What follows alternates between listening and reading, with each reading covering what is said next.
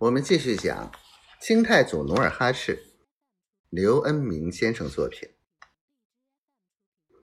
张御史说，万历皇帝十岁登基，十几年来，虽有张居正首辅内阁，但他也只知吃喝玩乐，沉迷于酒色，身居宫中多年，不问朝政，不拜郊庙。不批章书，中外缺官也不任命补缺，朝廷上下只有宦官当权。这些阉党视金玉为命脉，贪赃枉法，贿赂公行。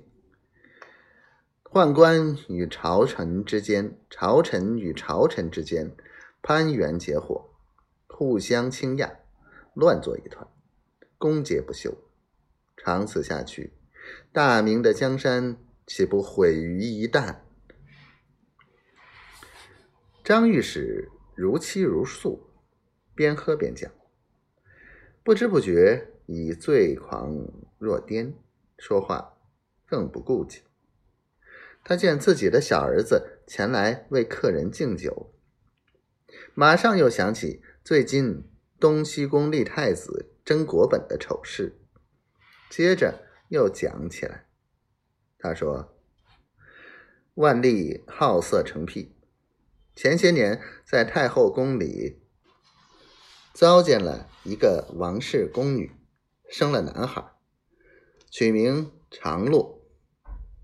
可是他平日最宠爱郑贵妃，犹如唐明皇宠爱杨贵妃。不久。”郑贵妃也生了男孩，取名长寻。按照大明朝的规矩，应立长子为皇太子。可是郑贵妃屁股后头一伙宦官支持他要挟万历皇上，要立长寻为皇太子。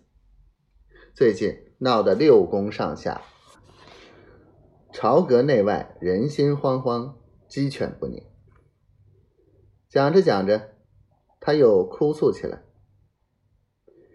他自斟自酌，连喝三杯，然后肃立，遥望南天，祷告道：“太祖啊，你如若在天有灵，就惩治惩治这些昏君奸臣吧。